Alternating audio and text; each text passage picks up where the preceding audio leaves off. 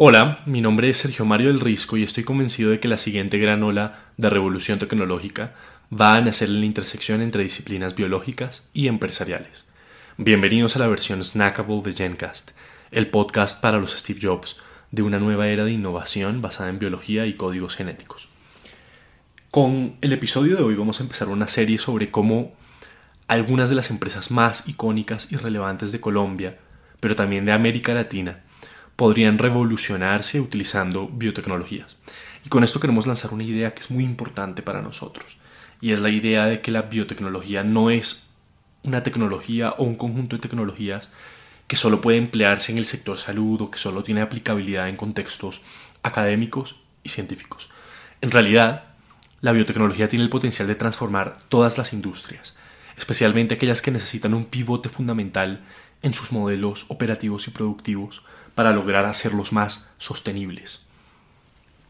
Hoy vamos a tener esta discusión en torno a dos empresas clave en Colombia, Grupo Argos y Ecopetrol, dos de las empresas no solamente más icónicas de Colombia, pero también más relevantes en términos de aporte al PIB y generación de empleos. Hoy eh, vamos a empezar la serie con Grupo Argos, la octava empresa con más ingresos de Colombia y el principal productor de cemento del país y también uno de los principales en América Latina. ¿Cómo podría esta empresa transformar su modelo operativo y productivo utilizando biotecnologías?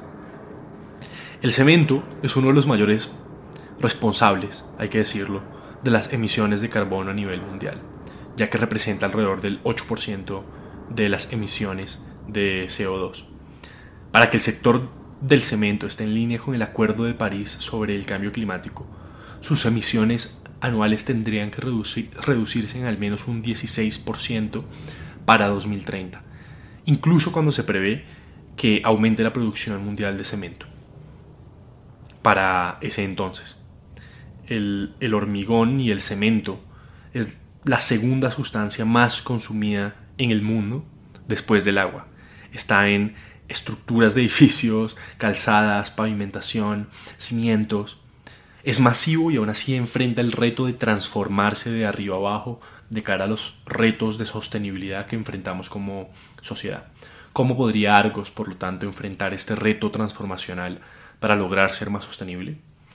Hay una empresa que se llama BioMason, una startup en realidad, que está desarrollando una biotecnología que permite dar una respuesta a esta pregunta, que permite enfrentar estos retos de sostenibilidad en la industria de construcción y de producción de cemento.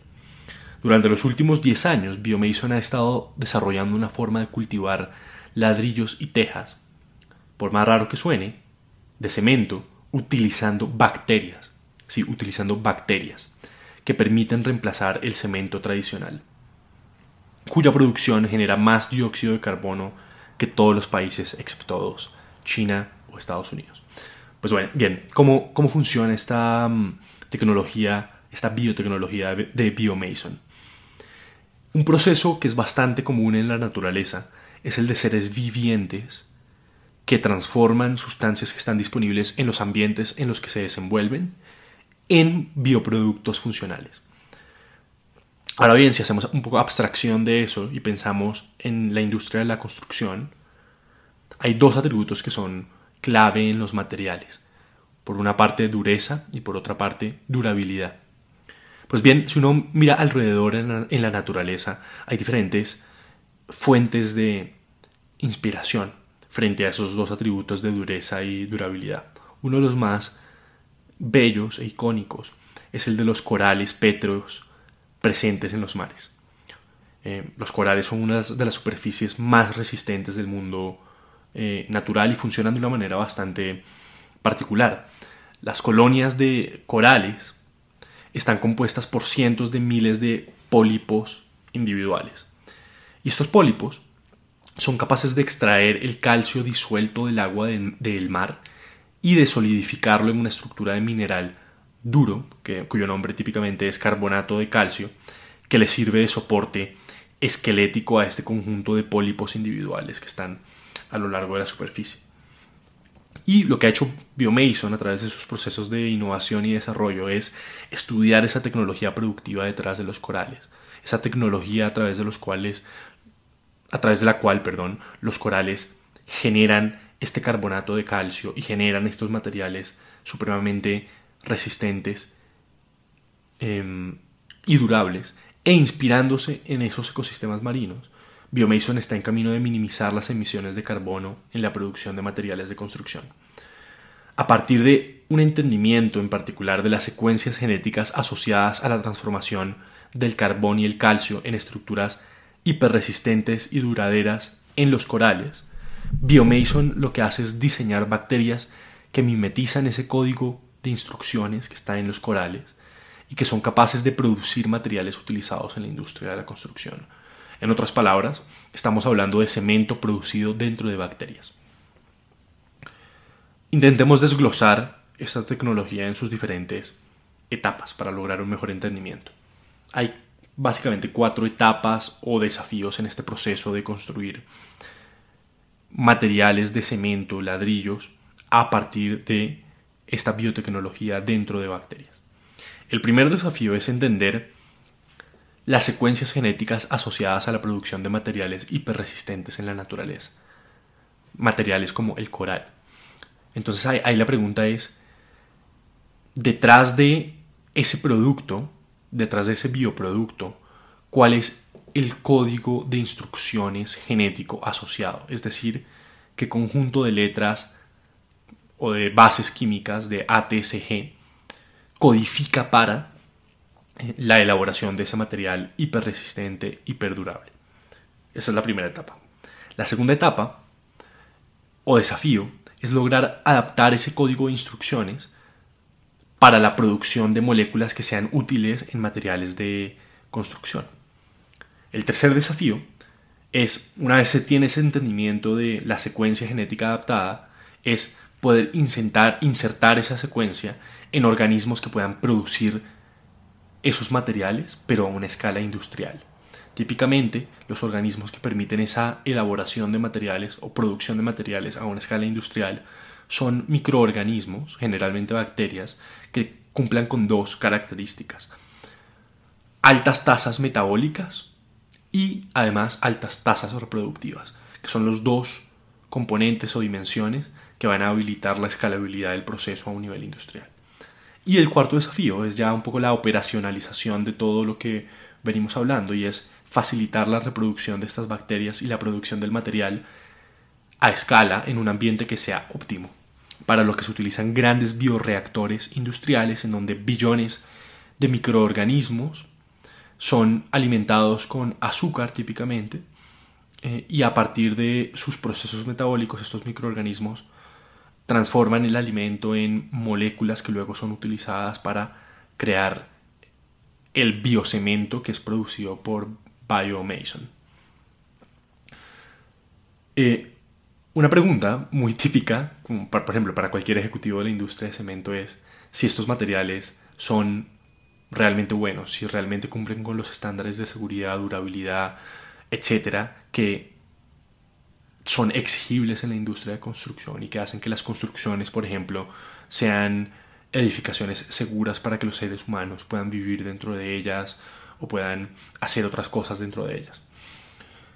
Algo que me parece muy interesante es que a través de este proceso de bioproducción, los ladrillos producidos por Biomason pueden inclusive llegar a superar algunas de las propiedades físicas de los materiales estándar en cuanto a resistencia a la compresión, absorción, eh, cualidades de congelación, descongelación, adhesión, tolerancia dimensional, entre otros KPIs que son muy relevantes en la industria de construcción, pero con una diferencia fundamental, y es que por cada kilogramo de biocemento producido por Biomason, eh, utilizado en lugar de cemento tradicional, tenemos el potencial de eliminar un kilogramo de CO2. ¿Cómo podría Argos u otras empresas de este sector hacer parte de un futuro más sostenible? Las biotecnologías nos ofrecen un camino hacia adelante, un camino hacia adelante utilizando las tecnologías que ya la naturaleza ha desarrollado y utilizando esas tecnologías como fuente de inspiración para crear biotecnologías que nos permitan resolver problemas en torno a la sostenibilidad de nuestros tejidos empresariales.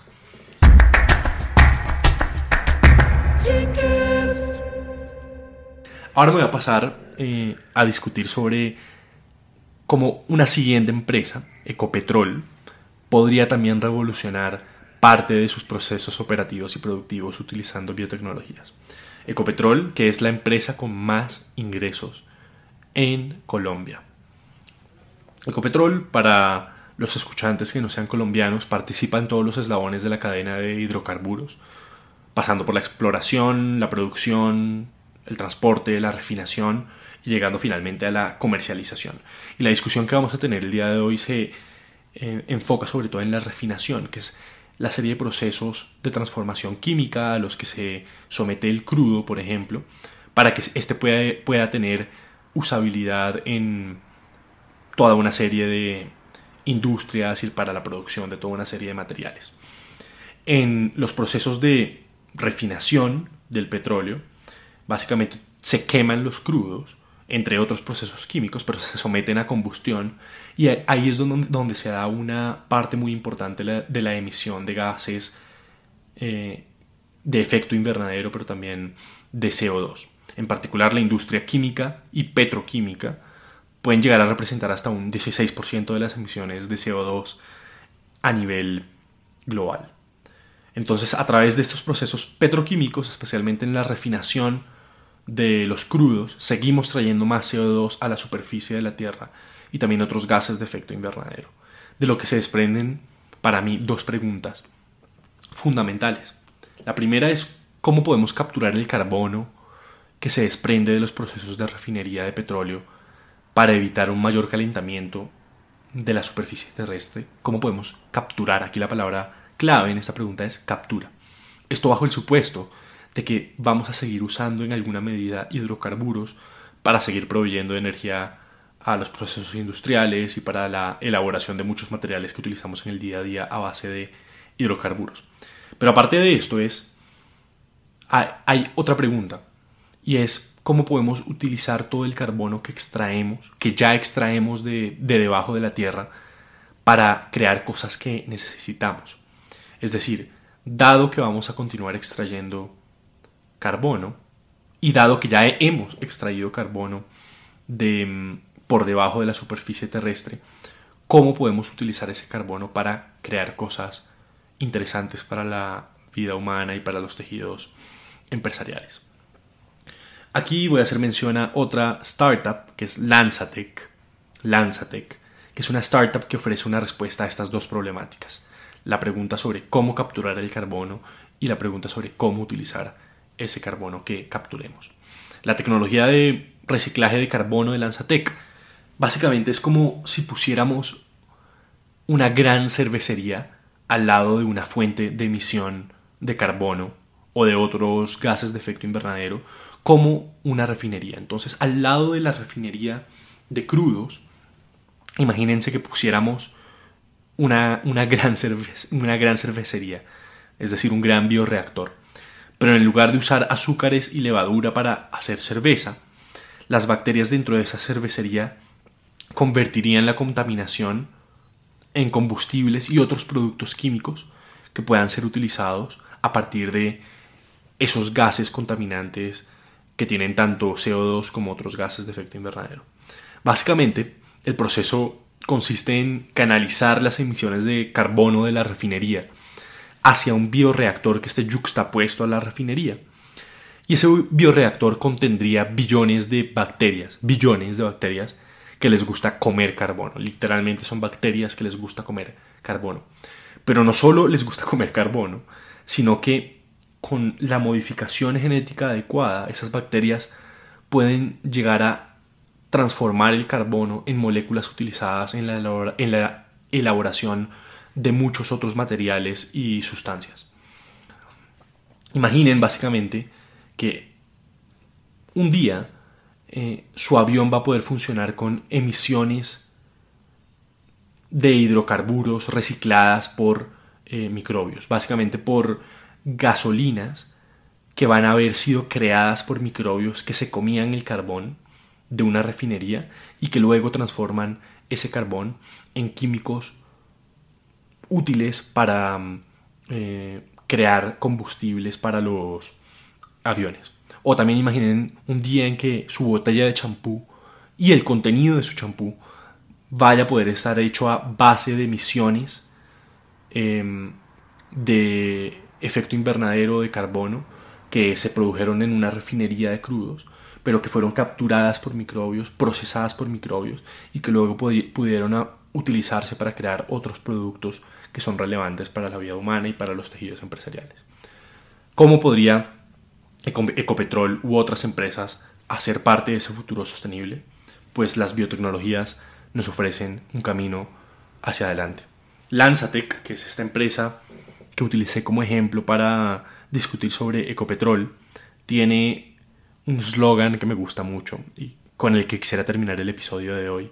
Y es que eh, el slogan dice así, We use nature to heal nature. Usamos la naturaleza para curar a la naturaleza. Y la biotecnología nos ofrece ese potencial, nos ofrece el potencial de aliarnos con la naturaleza y de entender las tecnologías sofisticadas que son inherentes a la naturaleza para tal vez curar o para intentar remediar algunos de los daños que como seres humanos hemos hecho sobre los ecosistemas y la vida terrestre. Así que muchas gracias por escuchar el episodio de hoy. En siguientes episodios seguiremos con esta idea de entender cómo diferentes biotecnologías que ya están siendo desarrolladas o que ya están desarrolladas podrían servir para revolucionar algunas de las empresas más icónicas de Colombia y de América Latina. Muchas gracias por escuchar Gencast. Hasta una próxima.